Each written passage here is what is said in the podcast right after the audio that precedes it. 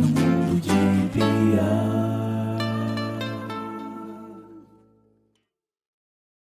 Tu quer botar o celular aqui, ó? Que aí a gente não corre o risco de Desligar. desconectar. Já tá gravando, eu corto essa parte. Tá começando mais um no Mundo de Bia. Né, eu tô aqui com o Guilherme, que eu conheço há muito tempo. E ele tem um trabalho audiovisual na internet. Com poesia, com imagens, com fotografias, que eu acho muito interessante. Trabalho ensolarado. E por que tu começou a fazer? Como tu começou a fazer? Como eu falei pra Bianca, É. né? Gostei muito dessa palavra, ensolarado. A gente se conhece realmente há muito tempo e é muito interessante ver a arte nos unindo nesse tempo, né? A necessidade de escrever, né? Depois tu corta É. da cachorra. Tu... Eu sei. Assim mesmo, pode falar, é porque. A escrita na minha vida eu percebo desde muito pequeno e por muito tempo ficou adormecida. E em 2019 essa necessidade de escrever renasceu. Eu me vi necessitado de transpor para o papel a priori aquilo que estava dentro de mim. E recomecei a escrever. Como a Bianca falou do audiovisual, da imagem, eu fui percebendo que a, a minha, essa minha necessidade queria ir além do papel. Por isso eu fui através da fotografia, pequenos vídeos, trazendo em outras linguagens, em outros formatos, aquilo que eu já estava no papel. Né? E venho experimentando cada vez mais. Né? Eu acho isso muito importante, experimentar. Né? Tanto para você achar uma, uma linha de identificação, mas também para provar outras formas. Né? Uhum. E o que te inspira? O, quem te inspira e o que te inspira? Tu tá falando que tu começou, como tu começou, que foi em 2019 para 2020, como a gente falou na live, que veio a pandemia e se aflorou isso e tu começou a, a querer, né, passar. E quem te inspira? O que te inspira? a priori, a priori a vida. Né? Eu acho que a vida é a grande fonte de inspiração. Eu sempre fui muito observador, sempre, desde criança, muito calado, muito na minha. Então, aquilo que ia acontecendo ao meu redor, eu ia Caminhão passando. Isso aqui vai ficar pro corte final, porque é caminhão passando. Lá em casa é o cachorro latindo. Mas continuando, né? Aquilo que eu ia observando ao meu redor, eu ia absorvendo de alguma forma. Muitas dessas informações externas iam ficando dentro de mim, ficam dentro de mim e se tornam primeiro alvo de reflexão e posteriormente se tornam inspiração para algo. Eu vejo que através daquela situação, seja minha ou seja de outra pessoa, dá para travar um diálogo com, com, com quem me acompanha, sabe? E aí gera essa questão da identificação, porque É são uma linguagem simples, né, dá pra entender. Profunda também, é uma escrita bem profunda, mas simples, né? É, às vezes, porque às vezes, é, às vezes a gente pega um texto assim, da Clarice Lispector, que tem um te ela tem um texto que ninguém entende nada, né? E, tipo, contigo não, é uma coisa mais simples. Você não precisa consumir muita coisa pra você entender o, que, o ponto que tu quer chegar. Sim, eu acho que é primeiro reflexo de quem eu sou. Eu sou muito simples, gosto de coisas simples e e principalmente porque como a gente escreve para a internet, quanto mais simples e direto for, mais eu consigo alcançar um público. Talvez se fosse um livro, por exemplo, aí eu teria essa possibilidade de escrever de forma mais rigorosa, mais aprofundada, mais difícil. classuda, Mais sabe? classuda, é. Mas como a minha linguagem é para internet, não tem um porquê de eu fazer uma linguagem rebuscada, sabe? Porque, por exemplo, essa questão de rede social, né? Tem pessoas de todos os perfis e idades. Eu tenho as minhas tias, eu tenho idosos, eu tenho jovens, eu tenho pessoas muito jovens. Então, numa linguagem, trazendo uma linguagem simples, eu consigo alcançar mais pessoas. Mas eu acho que primeiramente é uma característica minha. É, falar pra internet, assim, você tem, é por isso que existem os nichos, é por isso que o Instagram disponibiliza de qual idade a idade te acompanha, quem te, quem te acompanha, se é mulher, se é homem. E a gente tem que aprender isso. E quando é simples, todo mundo entende. Então é, é, é muito, é muito engraçado ver que, sei lá, aquele adolescente que é mais recatado, ou então mais que, é- que é mais, né, espoleta, ele vai entender aquilo.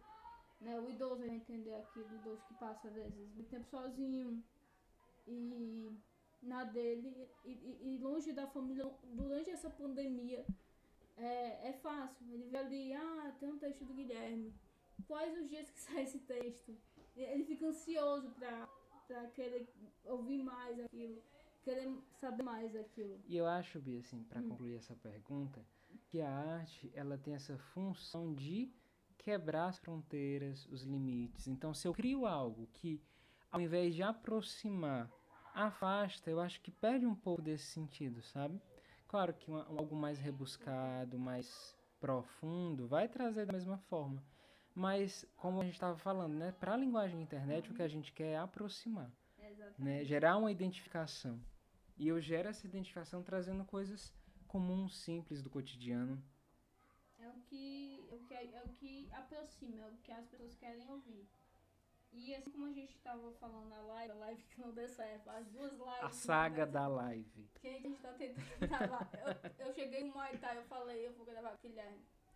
Aí eu já tava atrasado. Aí vamos testar. Testamos 5 minutos, né? Aí o que, foi que aconteceu? Deu certo. Quando passou dos 5 minutos, não. Não deu. A internet não quis funcionar. É... é, outra pergunta que eu, que eu queria fazer, que a gente tava assistindo na live, se tu é uma pessoa tranquila ou tu é uma pessoa ansiosa, uma pessoa agitada. E eu sou muito tranquilo. Desde que eu me entenda assim, com uma consciência, eu sou É muito coisa. tranquilo. Aquela coisa que eu já ouvi de, uma, de um psicólogo, de um psiquiatra, ele sempre diz, as pessoas calmas são as mais. que a gente tem que observar mais. As pessoas mais tranquilas, porque elas têm muito dentro dela. E a gente tem que investigar, né?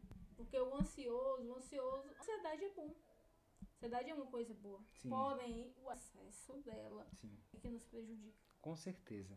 E você fala uma coisa muito interessante, né, da questão das pessoas mais tímidas, mais caladas. E aí a- entra muita questão da arte de novo, porque às vezes é através da arte que elas conseguem transpor tudo que está nelas. E aí, mais uma vez, a, a, a, a arte salva, né? Porque eu acho que represa que não tem vazão, ela estoura em alguma hora, né? Algum momento. Então a arte vai sendo essa vazão de sentimentos, de emoções. E aí você falava, né? Como eu falei, eu sou uma pessoa muito calada, muito na minha. E a arte, a escrita pra mim é essa vazão. né? Hoje mesmo, eu não estava muito legal por um- um- uma questão muito pessoal. O que eu fiz? Fui escrever. Vai chegar a outras pessoas? Talvez não. Porque primeiro eu escrevo pra mim, pra me salvar. Você se analisar, pra você É, sabe? se sentir bem e colocar pra fora. Me aquilo. faz Pelo bem. menos é o que eu imagino, né? Quando a gente escreve, eu, eu já tive página, já escrevi. Eu fazia carta pra pro Eli, não pra ele, né? Mas Aham. pra outras pessoas que ele tava dando, tava queixando. Aí eu ia lá e fazia. No tempo que eu era muito mais romântica do que eu sou hoje. Então eu sempre, eu também usava isso, né? Só que é, teve uma época que isso estourou, né? Assim como tu falou, né? Que da corrente que não dá vazão à história, né? É o que eu chamo de panela de pressão. É a mesma, a mesma analogia, né? De, de acontecer um fato e eu não saber como reagir, eu era muito jovem. Foi o, momento, foi o primeiro momento que eu ouvi falar em terapia, né? Porque eu, eu conhecendo, visto pelos meus pais, ah, Bia, que é uma pessoa calma. É uma pessoa que tá ali, né? É tanto que a preocupação era mais, mais pra minha irmã, que a minha irmã sempre mais. Quebrou a perna não sei quantas vezes, aconteceu vários fatos. E depois de muito tempo, aí eles vieram prestar atenção, né? Não só eles, é mais eu tive que ir pra médico. Aí, como aconteceu, ano passado eu já tava tomando antidepressivo. Eu tive que. Isso me ajudou bastante, né? E aconteceu aquilo que a gente já tava conversando antes daqui, né? Das crises. Então é isso. Sim, A gente e, ficar ligado nas pessoas que são mais é, quietas. e como você falou, né, a questão da ansiedade. É. Eu nunca tive crise de ansiedade. Eu não sou uma pessoa naturalmente ansiosa. Mas esse contexto de pandemia, é, esse cerceamento da nossa liberdade, né, de precisar estar em casa por uma questão de segurança, isso mexeu muito comigo, sabe?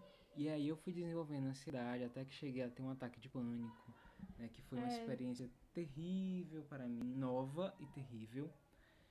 É, e cheguei a tomar um antidepressivo por um tempo até ajustar Porque a mais. primeira vez a gente também não acredita que a gente tá passando por isso, né? Sim, Eu também já terrível. tive né, crises de ansiedade, crises de pânico por causa de inúmeras coisas e me prendia, né? Não queria sair, não queria conversar. Eu achava que alguém estava me observando e não conseguia respirar direito. E tinha que. Eu, é tanto que eu fui num show com essa crise e ainda bem que tinha amigos lá. Né? Tipo, é um dos episódios, né? E aquilo foi me tranquilizando, mas foi terrível, porque é uma coisa que a gente não acredita no primeiro momento. E depois que a gente vai amadurecendo, vai chegar um especialista, o especialista diz, você precisa tomar remédio, você precisa procurar ajuda, você tá aqui porque você precisa de ajuda e você tem que seguir isso. Se você não segue isso, você vai. Você pode morrer, você pode piorar. O, o especialista que me consultou, ele disse, você precisa é, libertar isso de dentro de você. Porque isso aí não vai fazer bem pra você. Tá fazendo muito mais mal pra você do que para as outras pessoas. E ele, ele falou disso. Aí nesse momento ele falou, você escreve? Eu escrevo. Pois escreva mais. Põe pra fora. Porque isso vai lhe ajudar. Vai continuar sendo uma pessoa quieta. É, é, é, é assim, é, É um traço de personalidade. é a sua né? personalidade, ele disse, é a sua personalidade, Bianca. Você é uma pessoa que observa também, falou, né? Que eu observo muito, que eu, que eu era muito viva para algumas coisas e que isso era importante. Esse meu lado pra arte me salva, mas que eu tenho que me controlar no dia a dia. É, devido a ser uma pessoa mais. Por mais que eu seja mais calma, eu sou mais estourada, assim, tipo assim, não tô bem, é, transparece na minha cara. E é isso. Não sei, se, não sei se acontece contigo, né? Mas é isso, eu acho salva. É, assim, desde que a gente começou a, entre aspas, né, voltar a uma vida Uhum. normal, cessou. Porque foi realmente a- aquele eu estar em casa, foi isso que não me fez bem. Ele fala da questão do ataque de pânico, né? Eu acho que quando você entende que foi um ataque de pânico, você está no céu. Porque no dia eu achava que eu ia morrer. Eureka. Eu Aconteceu. tinha certeza que eu ia morrer. Aí depois, pesquisando, vendo algumas coisas, indo ao médico, foi que eu entendi que foi que eu tive um ataque de pânico? E eu acho que o pior pra mim, principalmente eu que fui, sempre fui muito observador de mim, antes de ser observador das coisas da vida, eu sempre fui observador de mim. Acordar no outro dia e ser eu, mas ao mesmo tempo não me sentir eu, foi o pior. Foi pior do que a certeza da morte. É como se não fosse você aquele tempo todo de ansiedade, de síndrome do pânico, de um monte de coisa errada. Aí depois acontece, no outro dia, eu fiz isso mesmo. Terrível, terrível. No outro dia eu não sabia quem eu era. Você chora, não sei se aconteceu isso, você chora e se, a- e se fica sem fôlego, você fica, pelo menos comigo é assim, fica sem saber o que fazer. Às vezes você não chora, mas você guarda aquilo pra você e você acha que vai morrer. É, é isso que é isso. Esse é o sentimento do, do pânico. Você acha É que você vai morrer? certeza, é uma É. certeza. Eu, tinha Eu vou certeza. morrer hoje, eu vou morrer agora. Eu não sou de chorar, nunca fui muito. Sou uma pessoa sensível, eu não sou de chorar. É muito raro. Sensibilidade, meu Deus. É, assim, a minha não transborda dessa forma, né, em lágrimas, mas é, o meu corpo respondeu àqueles, sabe? Batidas, meu coração parecia que ia sair de mim, é, enfim, terrível. Mas aí voltando ao con- ao contexto você- arte, né? É engraçado porque aí você tem que explicar pra família, né? É. Nesse dia eu tava, acho que eu tava só, enfim. Ai, é, é muito engraçado, porque no meu caso, esse que eu te citei era de madrugada. Aí a minha mãe, que foi minha Porque eles não entendem, e é, e é difícil entender. Aí quando a minha irmã chegou do trabalho de manhã, é, ela pegou e disse assim, vou ter que tomar os remédios. Porque nesse momento eu não queria tomar mais remédio também. Aí ela olhou pra mim, não, você vai ter que tomar. Porque você tem que ficar mais serena, mais calma, porque é isso que vai ajudar você a melhorar. Mais lúcida de si, né? Acho que a É. meditação ajuda muito. Eu acho que no outro dia, é porque eu já tava assim com uns dois dias que eu não dormia direito, aí quando você toma um remédio, vai pra missa e volta pra aquilo, aí você fica mais calmo. Eu tava aqui conversando contigo olhando pra essa parede. Agora não, sabe? Mas a primeira coisa que eu desenhei nela foi, acho que três dias depois do ataque de pânico, né? Tu já tinha ela. Já, só que eu não tinha escrito nada. E aí, porque eu não eu tinha, eu tinha dúvida que eu ia escrever, né? E aí escrevi uma- um trecho de uma música do Caetano, que ficou muito conhecido na voz da Gal, né? Que dizia Uhum. justamente isso, assim, né? Respeito muito as minhas lágrimas, mas ainda mais minha risada. Vaca profana.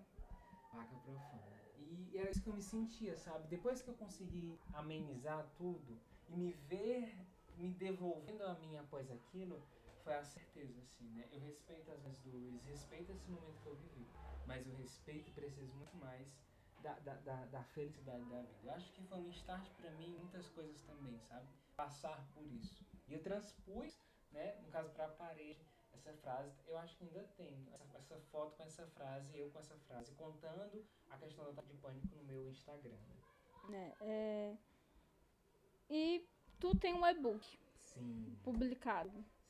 O manual para o coração Jardim. de um jardim. É, como foi escrever?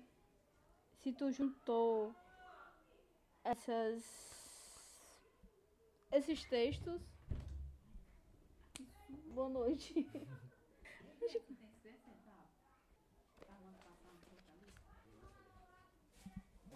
Sei não, tá arrumando aí, ó. Vitor, corta dois. Não, vou cortar não, não tem problema. isso. É porque eu acho eu tava esperando, né? É assim mesmo. É, mas o e-book, né? Tá, É. Como foi que quer escreve- fazer a pergunta? Uhum. Como foi pra tu, tu ter um e-book? E como foi pra tu escrever esse e-book? Se, se tu já respondeu que tem uma paixão por escrita desde criança. Se tu juntou textos que tu já tinha, ou tu, tu criou outros, ou tu criou outros e tinha outros textos. Que, outros que tu ainda não tinha publicado e depois no livro.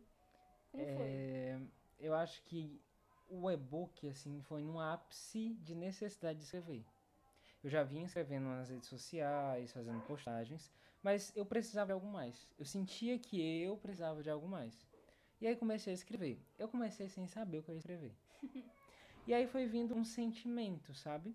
E aí pronto, fui escrevendo. Boa parte dele foi escrita dentro, dentro do ônibus, porque era no período que eu não tinha tempo em casa.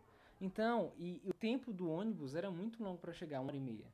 Então, eu me deleitava ali e ia escrevendo, sabe? Isso que fui escrevendo, aí nos dias que eu estava em casa, eu terminava em casa. E ele foi todo, é todo inédito, assim, não tinha escrito nada, sabe? São textos inéditos que Sim. tu fez próprio pro, e-book. né? Sim. E foi, eu acho que mais do que uma poesia, do que poesias, ele é uma reflexão de situações que eu passei. Porque eu trouxe no manual porque é como se fosse um manual mesmo, sabe? Olhando o coração como um jardim que precisa ser cultivado. E aí eu vou, na minha pouca experiência, mas que foi muito profunda para mim, dando esse passo a passo, sabe? Sobre como deixar o coração livre. Não tem como cultivar um coração que tá preso, sabe? Então eu vou falando muito sobre isso, sempre nessa É, alusão como- a jardim, a, a, a plantar, a colher, a cuidar, sabe? Foi, nasceu de uma experiência pessoal esse, esse e-book. Uma, uma experiência já superada há muito tempo, mas que deixou marcas, né? E que eu consegui transpor de forma positiva, né? E como, um- não uma lição, mas uma experiência, sabe? Para outras pessoas. O Pedro Bandeira, esqueci a frase que eu ia falar, mas ele tem uma frase que ele fala sobre jardim, eu acredito que seja. Eu esqueci. mas enfim, é porque, tipo assim, tu falou do coração preso, né? E é exatamente isso que acontece com muitas pessoas. Várias vezes. Às, às vezes não é nem uma coisa romântica, mas você às vezes é amarrado a um amigo, amarrado à família e não consegue sair dali. Ou então um sentimento, uma coisa assim do trabalho, uma coisa assim mais íntima, né? É, é, é, é necessário. Eu acho que o e-book é necessário. Porque a gente tá na pandemia, a gente ainda tá na pandemia, tá acabando, né? Já tá quase todo mundo vacinado. Mas é, é, é necessário porque a gente passou muito tempo, pelo menos quem realmente passou muito É, tempo é, dentro de que- casa. Ou então você vê um familiar, tem gente com mais de dois anos sem ver a família, sem ver o pai. Teve gente que morreu e não pôde ir pro Se enterro. despedir, né? É. Antes, antes da. Eu falo, eu, toda vez que eu falo enterro, eu lembro da minha avó. Porque quando ela faleceu, foi em 2019, foi no final de 2019. E me toca muito, porque foi a primeira vez que eu vi realmente o que era perder alguém e ver uma pessoa baixando no caixão. É muito triste a despedida. Mas você sabe que, que você pode ver aquela pessoa, não sei. É, do lado do espírito as pessoas reencarnam, né? Vem de novo. Sim. No cristianismo você vai pro céu e fica lá com Deus. Então ela, é isso que eu acredito, que ela tá num lugar muito melhor. E nessa época meu coração também tava aprisionado. Tava assim, como assim eu vou perder minha avó, minha avó vai morrer, eu sempre tive minha avó ali. Né? Eu vi ela poucas vezes porque conflitos familiares. E era bem chato, era bem pesado o contexto no qual ela morava. Ela era de uma religião diferente, mas ela era muito engraçada, muito alegre. Quando você perde uma pessoa alegre, é diferente quando você perde uma pessoa que é mais contida. Sim, sim. Né? Então, isso de, de, de ter o coração preso e amarrado, eu gostei disso, gostei dessa frase. Né? De jardim secreto, né? de cultivar aquilo, né? se plantar, porque quando você tem um jardim, você tem que cuidar dele, Sim. você tem que regar. Às vezes as plantas morrem, às vezes as plantas crescem, às vezes as plantas murcham. Sim. E você tem que saber lidar com isso. E o ser humano é assim. Tem gente que consegue lidar diretamente com aquilo, tem gente Sim. que não. E assim, é, eu acho que esse tempo de pandemia nos forçou a experimentar muitos sentimentos que se não fosse assim, esse contexto a gente não, Não tinha experimentaria. experimentado, exatamente. A morte, ou a morte desse jeito, a, a liberdade, sabe? Foi tudo muito intenso. Foi tudo muito tirado da gente, Sim. sem ser. A gente, a gente não viveu uma ditadura, né? Mas eu, eu, eu penso que pode ser algo que, a, que seja aproximado a isso. Que é quando você não tem mais liberdade para sair, você não pode ver os seus amigos, você não pode ver sua família. Nós somos privados de muitas E coisas. todo, né? eu imagino, tipo, adolescentes que cresceram e pessoas adultas que não sabiam lidar com isso, né?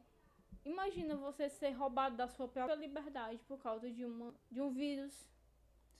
Então é, é muito. Eu acho todo mundo. É tanto que eu acho todo mundo que hoje em dia tá tudo meio. Assim. Vivendo como se a gente estivesse em Londres, assim, porque os londrinos eles são muito fechados, né? E a gente vive num. E a gente é brasileiro, a gente gosta de pegar, gosta de abraçar, gosta de beijar, né? Pelo menos quem eu conheço, eu acho que tá mais afastado, assim. A gente precisou se adaptar, né? É, e vai ser uma nova adaptação. É, a adaptação virou o cotidiano, né? Assim, mas essa questão, né? Para encerrar essa questão de, Uhum. de prisão, né? Uhum. A gente sofreu muito com essa, essa, essa prisão externa, mas quantas vezes, né? A gente vai se colocando em prisões internas, com Hum. pessoas, com sentimentos, com situações. É, é, eu, assim, hoje A gente em falava dia- tanto de relacionamento abusivo, do tóxico, né? E a gente teve que, teve que viver essa toxicidade. desse período. É. né? E assim, eu, particularmente, assim, coisa que eu mais prezo hoje em dia é a minha liberdade. Eu não permito que nada e nem ninguém roube. Mas por quê? Porque eu já perdi. Antes desse contexto de pandemia, de forma pessoal, dentro desse contexto de pandemia também a gente perdeu a liberdade. Então, hoje é uma das coisas que eu mais prezo é a minha liberdade. É aquela vivência, né? É você não poder sair, é você. Não, eu não digo liber- liberdade também de, de cabeça mesmo, de Sim. você ficar. Você não. afetos, é, De você não poder, você ficar muito tempo pensando só em pandemia. Muito tempo só vendo no jornal gente morta. sim. né? E, e e uma criatura no governo falando É. que quem tomar vai virar jacaré, vai virar boiola. Né? Uma pessoa que assim, que ontem, ontem, né, foi 7 de setembro, eu não tinha saco pra postar nada porque eu não conseguia. Aí eu postei um charge, porque eu, vi, eu via muitas coisas, eu disse, eu não vou, vou me deixar bater. Porque isso é ruim, vai deixar a gente pior, a gente tem que se cercar do que é bom. Das pessoas que fazem alguma coisa de bom. Não de pessoas que. Eu não tô falando de partido político, eu tô falando de uma coisa que é pessoal, que, que todo brasileiro que nasceu aqui ou que se considera brasileiro é, deveria respeitar, que são o, a, é, quem a gente convive, as pessoas que vivem aqui, né? Então é isso. eu, eu tô concluindo e não consigo concluir. Não, mas só essa, essa questão aí que você falou de ontem, assim, sabe? São muitos sentimentos que me tomam, sabe? Não de agora, de muito tempo assim, mas eu acho que. De 2018. Ai, de 2018. Mas eu acho que hoje o que mais me indigna não é apenas a figura central, né? Não é o presidente apenas, mas é quem, a essa altura, ainda tem a coragem de apoiar, de defender. É, é, é muito complicado, muito difícil. Passou dos limites. Já, já. Então, assim, até vez ou outra, assim, eu deixo a. dou a deixa, sabe? Se você segue esse homem, se você defende, saia das minhas redes sociais. Tem, tem uma, uma galera que, que faz. Como é que é a pessoa? Ela posta, né? Aí chama a listinha, né? Faz a listinha pra sair, né? Aí você sai bloqueando as pessoas. Eu já bloqueei muitas pessoas. Não, nossa. Não é, não é por não aceitar opiniões diferentes, mas é porque tem coisas que são inadmissíveis. Morreu tanto de gente que morreu. Tanto de besteira que a pessoa fala e ainda considera dele um líder. E E só dizer. piora, sabe? Cada dia é mais escrachado e você ainda defender. Não, e esse papo de meritocracia que, assim, me tira a paciência.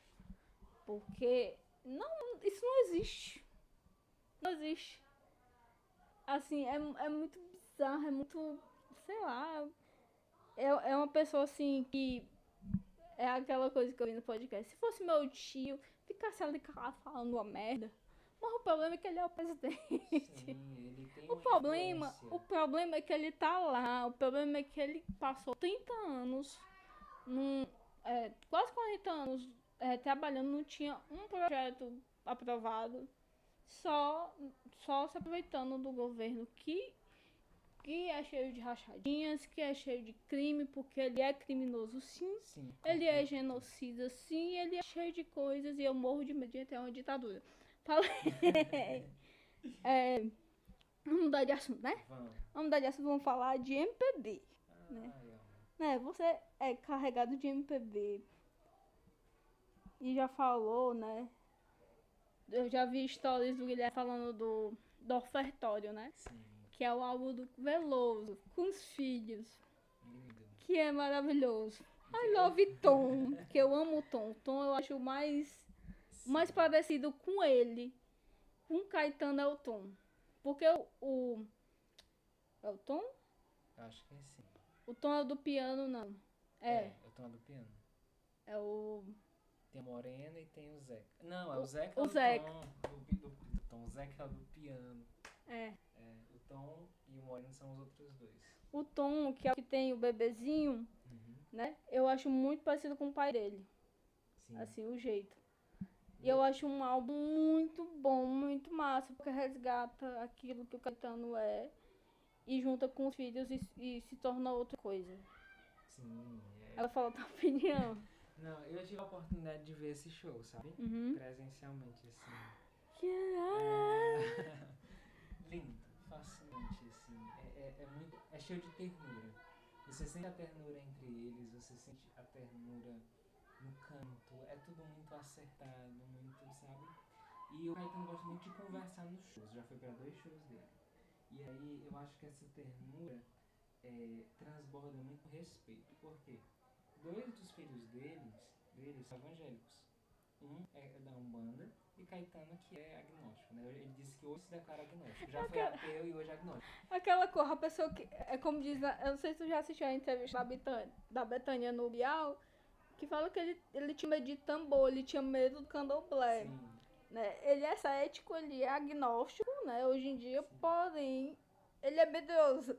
E ele, ele paira com respeito entre as religiões, né? Nesse show É. que eu fui, ele fa- falando sobre essa temática, ele disse assim, eu já fui muito antirreligioso. Muito, ferrenho. Hoje eu não sou.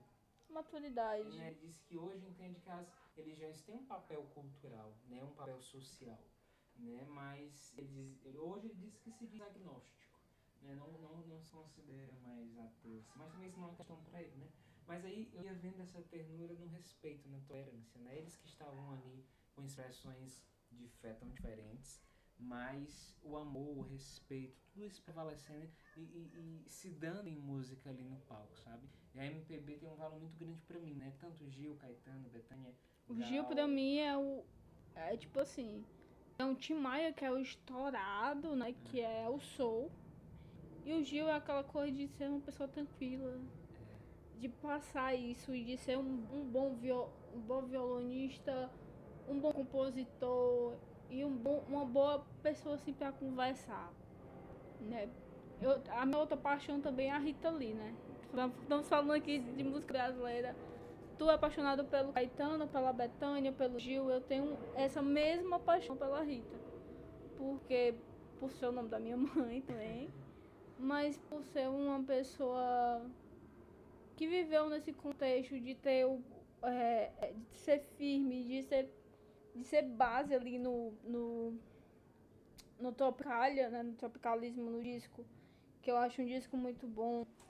E são as pessoas que assim que você vê que não mudam de opinião, que é aquela coisa que, a pessoa diz, ah, quando fica velho fica assim que nem o Bolsonaro, né? Fica falando um pouco de besteira. Mas não, né? Não, né? Porque eles estão aí há mais, de- há mais de quase 50 anos fazendo música e sendo artista e não, e, e, consideram e, e não tomam partido político, né? Alguns tomam, mas é aquela coisa de, de viver. assim que nesses tempos, né, você falou assim, eles representam muito a música, mas também eu acho que eles são muito um retrato do Brasil. Com A certeza. música deles são o Brasil. É A- a- ali que. É ali, você vê o Brasil ali. Você vê o Caetano da Bahia, é com aquele cabelo gigante que, né, vam- novamente falando de ditadura, né?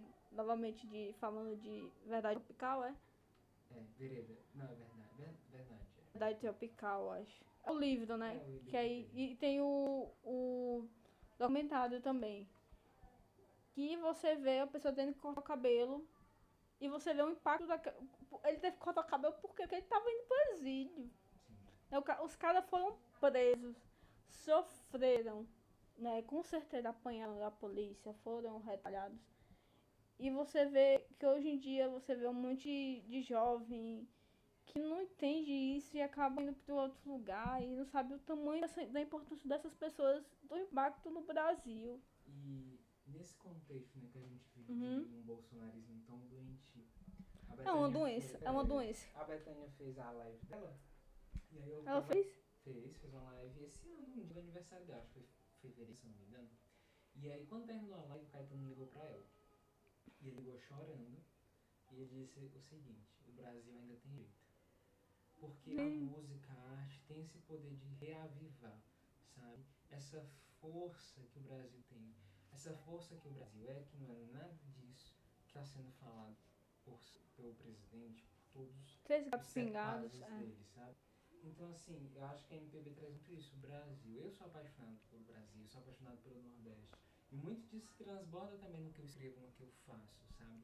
Eu acho que é, É, realmente, me- tudo que tu do escreve. eu sou, é, é traz isso, sabe? Assim, é forte. E naturalmente, naturalmente, isso é natural. Falar do Nordeste, trazer traços do Nordeste. Vão no Instagram do Guilherme, porque lá tem bastante Tem Nordeste. muito Nordeste. Nordeste que é a minha região, né? Do É, Ceará. assim, sim. não tem como fugir disso. Aí você vê esses discursos que falam de patriotismo, mas que não tem nada de Brasil. Né? É aquela coisa meio americanizada e Ai, gente, não é, aquilo ali não é Brasil. Não. não. Né? Você- vo- aí você vê assim uma Gal, você vê uma Betânia, você vê uma Rita Lee, você vê o Tom Zé. O Tom Zé, eu não sabia que aquele homem era tão doido. Ele é, e ele é muito, assim, genial. Sim. Porque ele tem álbuns geniais. E todo mundo que participou daquele tropicalismo, pra mim, é o, que é o melhor. É tanto que é um dos melhores discos que tem.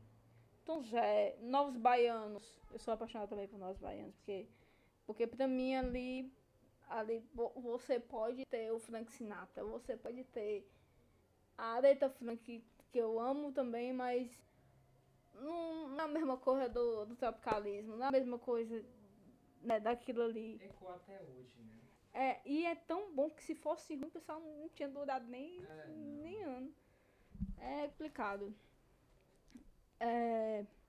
Gal Betânia. Hã? Gal Betânia. Ai. Bora, responda. Não tem resposta. Acho que cada um me encanta de uma forma, sabe? Tem dias que eu estou totalmente gal. Tem dias que eu estou Gal, né, que é o cabelo. Betânia. Aquela, a música, a voz, né? não consigo escolher. Não consigo. Eu acho legal que a Gal, ela é muito expansiva, né? Até hoje. Até hoje. Ela já é uma senhorinha de 76. tantos anos, assim, com um filho, né? Porque ela Sim. tem um filho adotivo. Mas ela continua sendo a Gal. Viva, forte. Sendo a. E ela fala que ela não sente a idade que tem. Ela não se sente com essa idade. Ela continua fazendo tudo que ela quer fazer, no caso, com música, né? Aí, e eu gosto muito disso de. Assim como Caetano se juntou com os filhos, a Gal pegou. "Não, vem aqui, Tim Bernardes. Vem aqui, Rubel. Sim. Vamos fazer um álbum das minhas músicas? Sim, lindo. Pra né? você pegar e e ficar lindo, assim, você fica. É, aí tem as perguntinhas, né? Antes do. Tá certo. que eu preciso ler aqui. É, quais os livros que tu recomenda, assim, para as pessoas que estão ouvindo? Tem um livro que me marcou desde a adolescência, que eu tenho ele e eu acho que. E aí, num contexto que a gente está vivendo, é tão necessário se ler, nesse contexto de Talibã, de Afeganistão, Uhum. que é o livro A Cidade do Sol, do Khaled Hussein, né? aquele que fez o Caçador de Pipas, é o mesmo Uhum, autor. é o mesmo autor, né? Esse livro é, me marcou profundamente, tanto que eu já li ele umas 5, 6 vezes. Caçador de pi- pipas é eu já. forte, é, é, sabe, li. incisivo, mas ao mesmo tempo é doce, emocionante. Eu acho que é o meu livro preferido, né? Eu sou muito difícil com essa questão de escolher uma coisa. Eu não consigo. Escolher tu viu, né? Com o. Eu não consigo, não sou assim. Meu preferido, melhor não tem. Mas, Eu espero que isso não. Vamos falar aqui de signo. Qual é o teu signo? segundo dizem os calendários, é Libra. Ah, meu filho é porque é libriano. A última entrevista que eu foi com a Rafaela. A Rafaela também era muito complicada esse dia as coisas. E eu tenho um acidente livre, então eu entendo totalmente. A gente tem dificuldade realmente ter que discutir essas coisas. Mas indico a Cidade do Sol. Vale muito a pena ler. É... Como você define a estética da tua arte, assim? É, É foi a Tayane que mandou. A Daiane? Tayane. Não, a Tayane é. Não, Tayane? não a Daiane, Ah, né? A Ah, Tayane. entendi. Tayane. Daiane é, do- é uma amiga nossa desse tempo e Sim. Tayane é uma amiga da faculdade. Pronto, Tayane. Essa pergunta foi bem explicada, porque eu acho que é difícil a gente se definir, não é? Eu poderia me Você é definir Lubriano também, né? em Você tá algumas pedindo. palavras, sabe? Na Uhum. estética, né? Primeiro que simplicidade, nordeste, é... eu gosto muito de tons pastéis. Se você olhar, tem muito tom pastel também. Aqui no teu quarto tem muito também. Também, a Bia é tá no meu quarto aqui, ela tá pastel. vendo onde nasce tudo. Bia A que gente tá teve que vendo. regravar ainda umas É. duas vezes esse podcast, porque, porque a internet não quis ajuda, funcionar, é. né? Mas também... Eu é, acho que era a minha também. A minha tava meio. Eu acho que incluiria também. Eu gosto muito de ter a minha letra. na- Hum, escrita. no- é, no que eu faço. Assim, eu acho que é mais pessoal. Então, se você olhar no meu perfil, tem minha letra.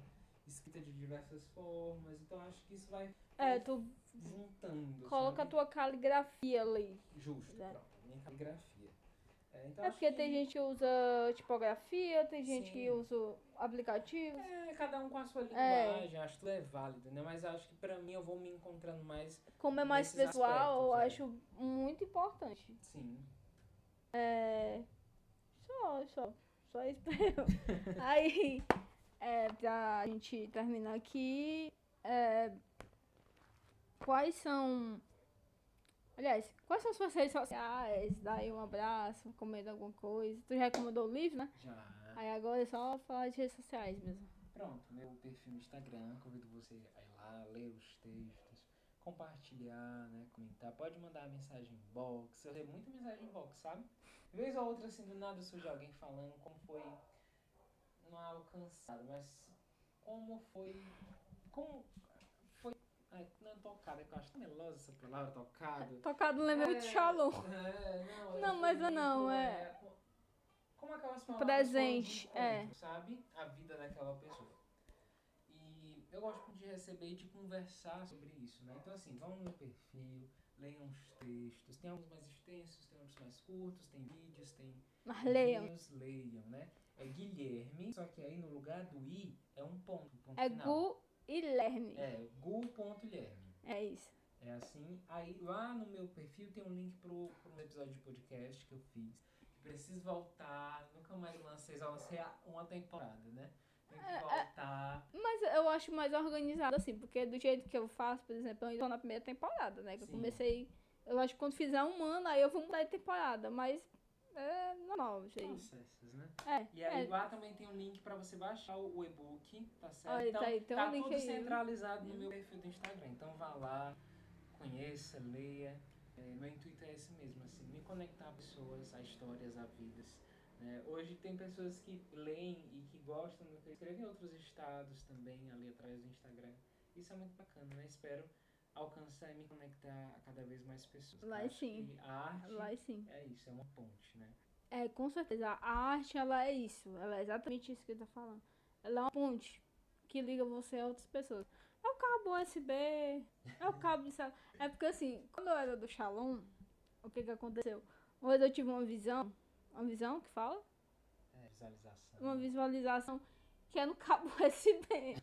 Aí, é, é isso. A arte, ela é essa ponte, essa ligação de você às outras pessoas que te conectam a outra pessoa por, por fatos, por alguma coisa. Às vezes pessoas muito diferentes. muito diferentes. É muito engraçado ver a galera que me segue no, no, no perfil do podcast. Porque tem gente que é LGBT, tem gente que é mais quieta, tem gente que pede coisas pra me fazer e, tipo, é muito sem noção. E tem adolescentes, tem, tem gente que é mais, assim, que é, tem um pessoal lá de Brasília que já gravou comigo, que é os meninos que eles gostam muito de anime do podcast, Hoje uma pessoa gravou contigo que estudou comigo, por acaso, o Ítalo. o Ítalo. Ah, o Ítalo! Do Aborígenes. É, eu, Beijo, Ítalo. estudou na minha escola. Mas eu não sabia que o Ítalo tinha estudado no, Na Fundação na Fundação Bradesco. Bradesco. Não foi comigo, eu acho que era no mesmo ano, só que era outra sala. É, o Ítalo ele tem uma banda com ele, né? Ele tem uma que, aliás, eu acho que já lançou música nova. Eu vou colocar o link aqui embaixo, então vocês vão lá e, e assistem. É, mas o Ítalo, ele é muito. Ele é muito. Eu gosto muito da banda dele, eu gosto muito do Aborigine, e gosto muito da pessoa que ele é. Porque ele é uma pessoa muito engraçada no Twitter e ele tem gatos maravilhosos. É, ele tem dois gatinhos que eu acho muito engraçado. E o namorado dele também é muito. Eles são muito simpáticos, são pessoas muito legais. Na verdade, não, é casado. É, e é, é bom. É bom. É, eu recomendo ouvir Origins, né? Eu acho muito interessante. aborígenes. É isso, gente. Vocês sigam nas minhas redes sociais, que agora a gente vai receber, responder, responder pergunta. E é isso. Beijo e até o próximo Um episódio. abraço, foi ótimo, amei. Amor. Amei.